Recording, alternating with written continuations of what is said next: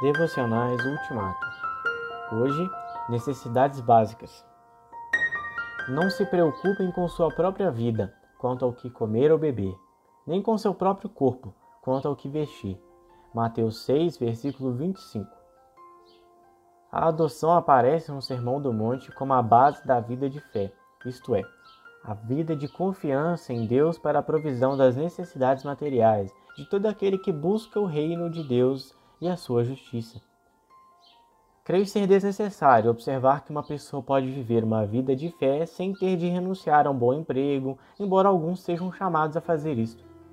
No entanto, todos os cristãos são chamados a uma vida de fé, no sentido de seguir a vontade de Deus a qualquer custo, confiando-lhe todas as consequências. E mais cedo ou mais tarde, todos são tentados a colocar seu status e segurança, em termos humanos, acima da lealdade ao chamado de Deus. Então, se resistirem a essa tentação, serão imediatamente tentados a se preocupar com as prováveis consequências de sua decisão, principalmente quando seguir a Jesus os obrigar a perder parte da segurança ou prosperidade que, de outro modo, poderiam desfrutar.